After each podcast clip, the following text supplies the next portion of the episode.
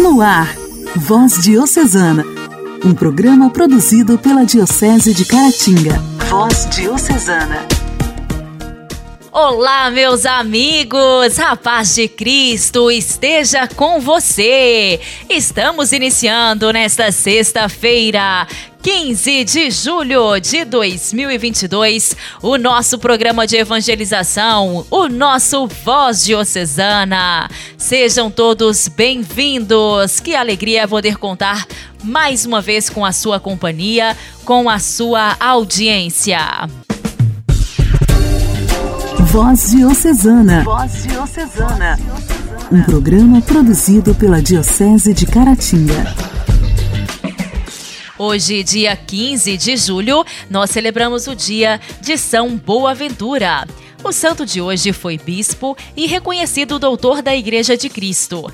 Ele chamou os pecadores e camponeses para segui-lo no carisma de São Francisco de Assis mas também os homens cultos e os de ciência. São Boaventura era um destes homens de muita ciência, porém de maior humildade e conhecimento de Deus. Por isso, registrou o que vivia. Escreve ele: Não basta a leitura sem a unção, não basta a especulação sem a devoção, não basta a pesquisa sem maravilhar-se não basta a circunpecção sem o júbilo, o trabalho sem a fé, a ciência sem a caridade, a inteligência sem a humildade, o estudo sem a graça. Boaventura nasceu no centro da Itália em 1218 e, ao ficar muito doente, recebeu a cura por meio de uma oração feita por São Francisco de Assis, que, percebendo a graça, tomou-o nos braços e disse: ó Boaventura. Entrou na ordem franciscana e, pela mortificação dos seus sentidos e muita oração, exerceu sua vocação franciscana e sacerdócio na santidade, a ponto do seu mestre qualificar-lhe assim: Parece que o pecado original nele não achou lugar. São Boaventura, antes de se destacar como santo bispo, já chamava, sem querer, a atenção pela sua cultura e ciência teológica. Por isso, ao lado de Santo Alberto Magno e Santo Tomás de Aquino, caracterizaram o século XIII como o tempo de sínteses teológicas. Certa vez, um frei lhe perguntou se poderia salvar-se, já que desconhecia a ciência teológica. A resposta do santo não foi outra. Se Deus dá ao homem somente a graça de poder amá-lo, isto basta. Uma simples velhinha poderá amar a Deus mais que um professor de teologia. O doutor Seráfico assumiu muitas responsabilidades como ministro-geral da Ordem Franciscana, bispo, arcebispo, até que, depois de tanto trabalhar, ganhou com 56 anos o repouso no céu. Era o dia 15 de julho de 1274. São Boaventura foi canonizado no ano de 1482, quando recebeu o título de doutor da Igreja por causa de suas obras. São Boaventura, rogai por nós. A alegria do Evangelho. Evangelho. O Evangelho.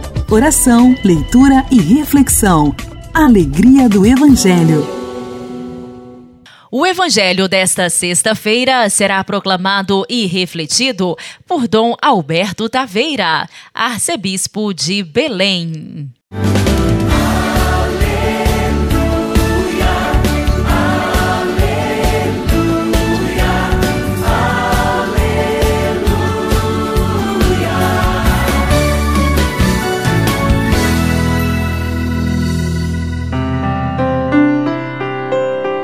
Naquele tempo, Jesus passou no meio de uma plantação num dia de sábado. Seus discípulos tinham fome e começaram a apanhar espigas para comer. Vendo isso, os fariseus disseram-lhe: Ora, os teus discípulos estão fazendo o que não é permitido fazer em dia de sábado. Jesus respondeu-lhes: Nunca lestes o que fez Davi quando ele e seus companheiros sentiram fome? Como entrou na casa de Deus e todos comeram os pães da oferenda, que nem a ele nem aos seus companheiros era permitido comer? mas unicamente aos sacerdotes? Ou nunca lestes na lei que em dia de sábado no templo os sacerdotes violam o sábado sem contrair culpa alguma? Ora, eu vos digo: aqui está quem é maior do que o templo. Se tivesseis compreendido o que significa quero a misericórdia e não o sacrifício, não teríeis condenado os inocentes. De fato, o Filho do Homem é Senhor do sábado.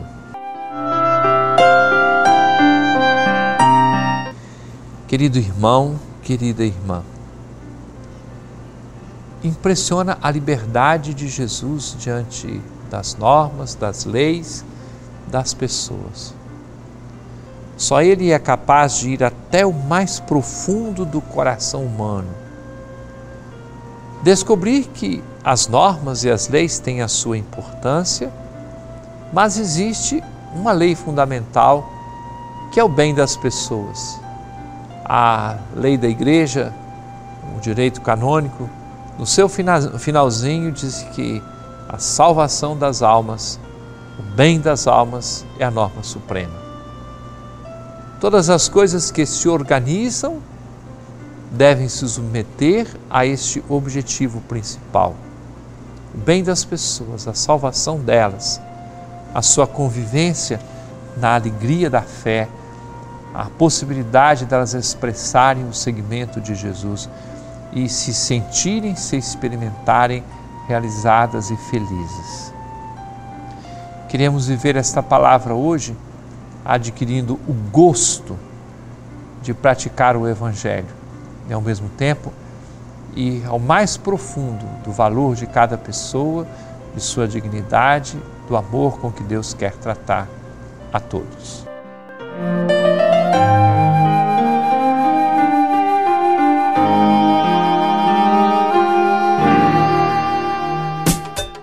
Diálogo Cristão. Temas atuais à luz da fé. Diálogo Cristão.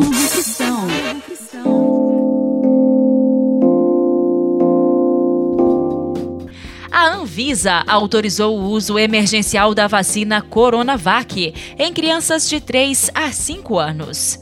Este imunizante já estava liberado para a população com mais de 6 anos e o da Pfizer para quem tem a partir de 5 anos todos os diretores da agência reguladora acompanharam o voto da relatora Meiruzi Freitas. De acordo com ela, a autorização de uso levou em consideração dados preliminares de pesquisas e está condicionado ao repasse de mais informações pelo Instituto Butantan, que representa a Coronavac no Brasil. Autorizar o uso emergencial da vacina Coronavac para fins de vacinação de crianças com 3 anos ou mais. Determinar que o Instituto Butantan apresente dados complementares de efetividade no Brasil frente às novas variantes do SARS-CoV-2, faça avaliação de duração da proteção e acompanhamento da população pediátrica. Para chegar a esta conclusão, a Anvisa avaliou os resultados de três pesquisas e a opinião de especialistas. Os estudos concluíram que a população mais jovem tem melhor resposta imune. Em um deles, crianças de 3 e 4 anos tiveram 30% mais proteção que as de 5 a 10 anos. Na comparação com outras faixas etárias, a eficácia foi ainda maior, o dobro em relação aos jovens de 11 a 17 anos. Já quanto aos adultos de 18 a 49 anos, a vacina aplicada nas crianças a partir de 3 anos ofereceu o triplo de resposta imune. E na comparação com os adultos a partir de 50 anos, a imunização das crianças teve eficácia quatro vezes maior. Um dos pesquisadores ouvidos pela Anvisa foi o professor de pediatria e de infectologia Marco Aurélio Safad, que é membro do Comitê Consultivo Científico da Coalizão para Inovações em Preparação Epidêmica ele se mostrou otimista com as pesquisas feitas até agora. Entendemos que, a despeito de ainda haverem lacunas no conhecimento uh, do comportamento da vacina Coronavac na população pediátrica, a extensão do uso da vacina para o grupo etário de 3 a 5 anos traria benefícios a essa população e poderia propiciar uma redução nesse grupo etário do risco de hospitalização e do risco de desfechos graves associados à Covid-19. O gerente-geral de medicamentos da Anvisa, Gustavo Mendes, acrescentou que é preciso manter as pesquisas para responder a algumas perguntas. Por quanto tempo vamos estar protegidos? Quando vamos precisar de dose de reforço? Como é o esquema vacinal para o futuro? Como é o desempenho frente às variantes? Essas são informações que são fundamentais para que a gente possa continuar a ter informações seguras para as pessoas. O esquema de vacinação será igual ao das demais faixas etárias que usam Coronavac duas doses com intervalo de 28 dias entre elas. A Anvisa não fez restrições. Apesar de autorizar a vacinação, não é a agência reguladora que define a estratégia de imunização. Este é o papel do Ministério da Saúde, que ainda precisa decidir sobre a inclusão da Coronavac para crianças de 3 a 5 anos no Plano Nacional de Imunizações. Igreja, Igreja em Ação. Formação, CNBB, notícias, Vaticano, diocese, não paróquia, a minha Igreja fé. em Ação. Igreja em Ação. O Papa Francisco interrompeu sua pauta de verão para receber, numa única audiência, os participantes de três capítulos em andamento em Roma.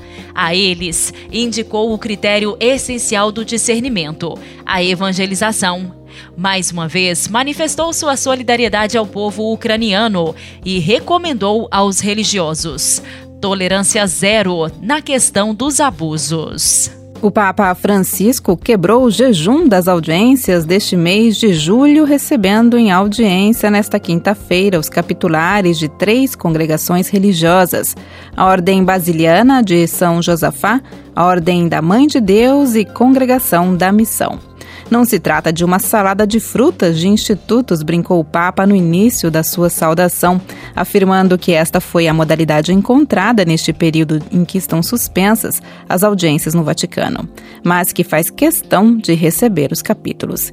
E foi justamente a experiência capitular o tema do discurso do Santo Padre que convidou os presentes a saborearem este momento que a pandemia impossibilitou durante tanto tempo. De fato, disse o Papa, isso deveria ajudar a não dar como certo o fato de poder se encontrar, confrontar-se olhando nos olhos e, sobretudo, rezar e ouvir juntos a palavra e compartilhar a Eucaristia.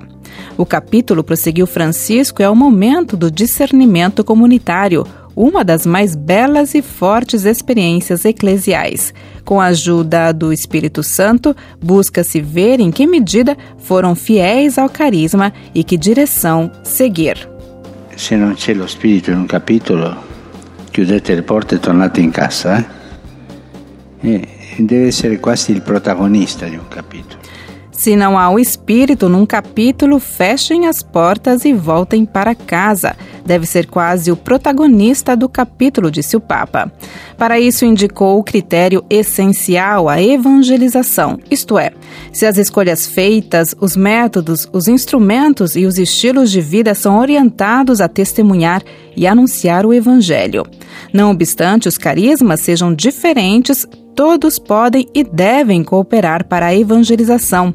E citou a, Evangelii Nuntiandi de Paulo VI, o pontífice recordou que a vocação da igreja é evangelizar. A alegria da igreja é evangelizar. A vocação da Chiesa é evangelizar. A gioia da Chiesa é evangelizar.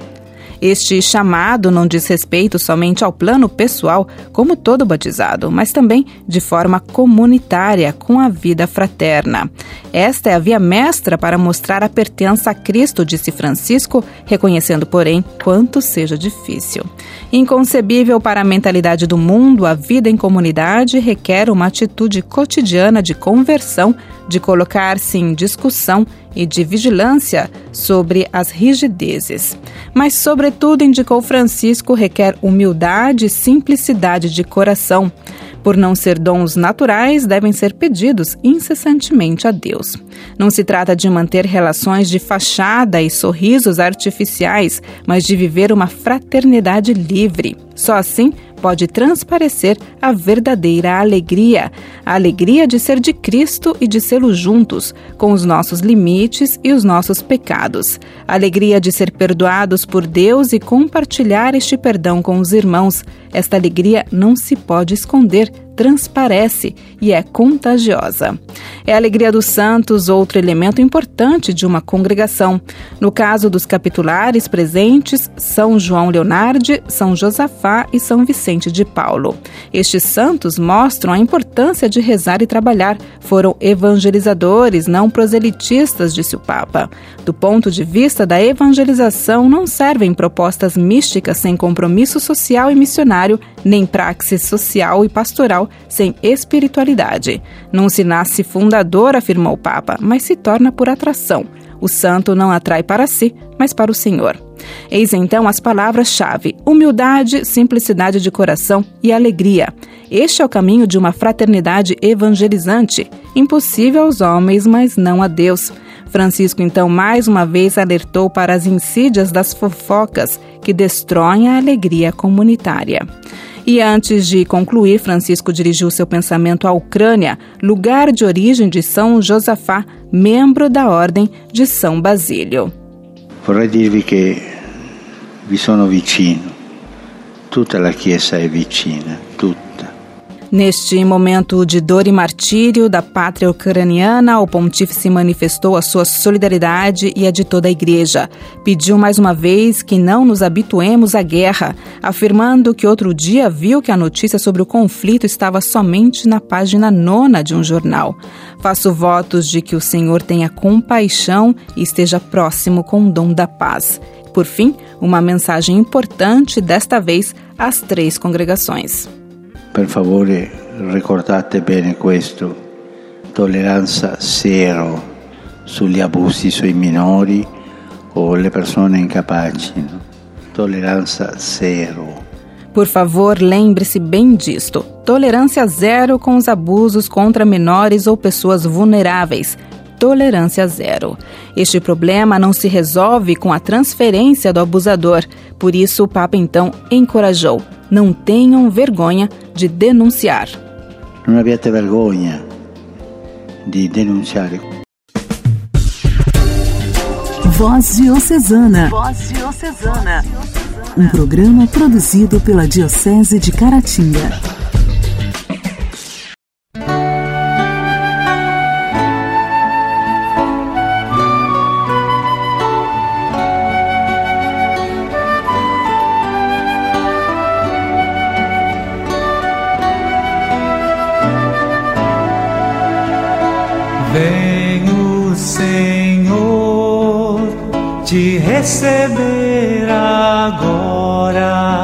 Teu santo corpo, Senhor, me enche do teu amor. Venho, Senhor, te receber agora teu santo sangue, Senhor, transborda meu coração Senhor.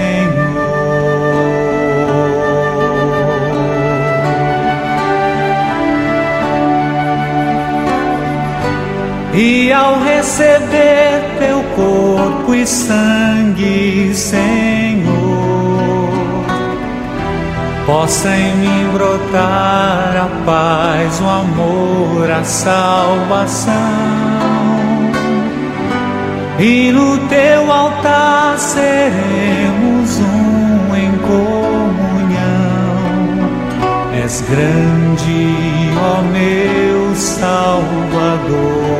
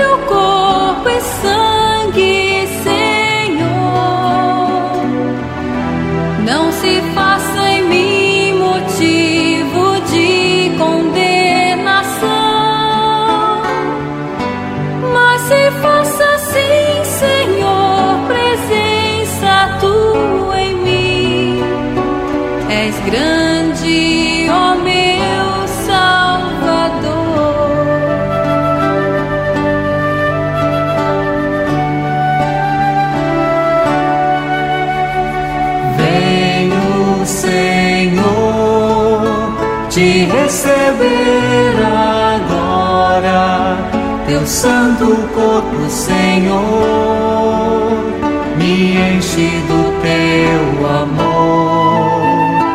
Venho, Senhor, te receber agora, teu santo sangue, Senhor, transborda meu coração,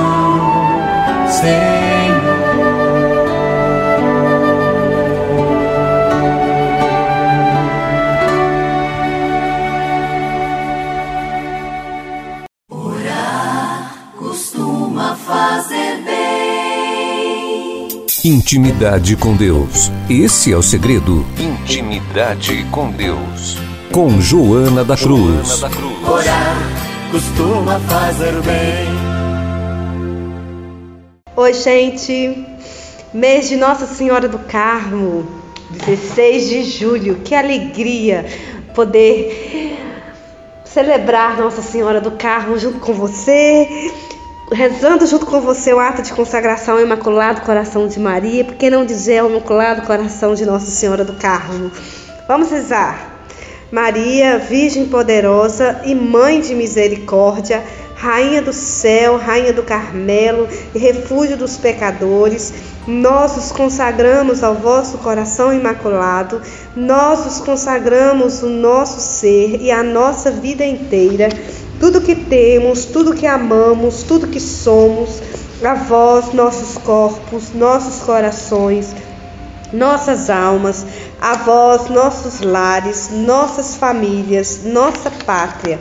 Queremos que tudo em nós, tudo que nos rodeia, vos pertença e participe dos benefícios de vossas bênçãos maternais e para que essa consagração seja realmente eficaz e duradoura, nós renovamos hoje a vossos pés, Maria, as promessas do nosso batismo e de nossa primeira comunhão. Nós nos comprometemos a professar corajosamente e sempre as verdades da fé, a viver como católicos inteiramente submissos a todas as ordens do Papa e dos bispos, que estão em comunhão com Ele. Nós prometemos observar os mandamentos de Deus e da Igreja e, particularmente, a santificação do domingo. Nós prometemos arraigar na nossa vida, quanto nos for possível, as consoladoras práticas da religião cristã e, principalmente, a Sagrada Comunhão.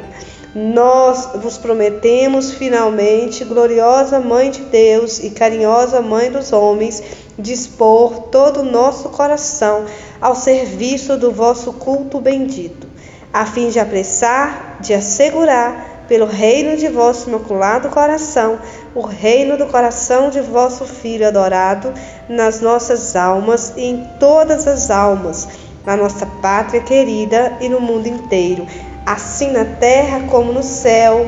Amém. Salve, Rainha, Mãe da Misericórdia vida, doçura e esperança nossa salve. A vós bradamos, degredados filhos de Eva, a vós suspiramos, gemendo chorando neste vale de lágrimas.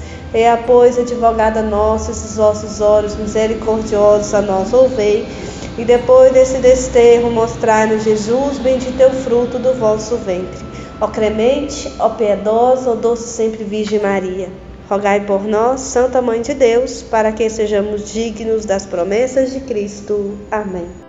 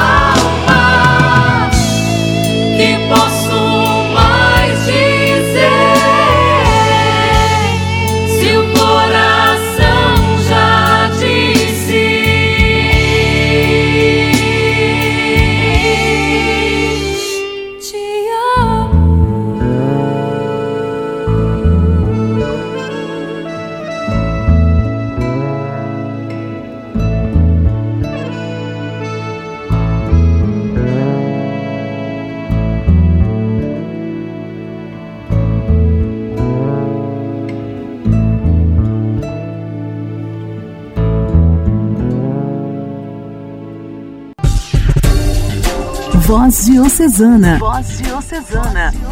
Um programa produzido pela Diocese de Caratinga. Amados ouvintes, o programa desta sexta-feira está terminando. Deixo aqui um abraço especial a cada um de vocês que me fizeram companhia em mais este programa. Desejo um fim de semana muito abençoado para todos vocês. Aproveite ao lado daqueles que você ama. Na segunda-feira, se Deus quiser, estaremos de volta por aqui, mais uma vez com o nosso programa de evangelização produzido pela Diocese de Caratinga. Até lá! Você ouviu Voz Diocesana, um programa da Diocese de Caratinga. Voz Diocesana.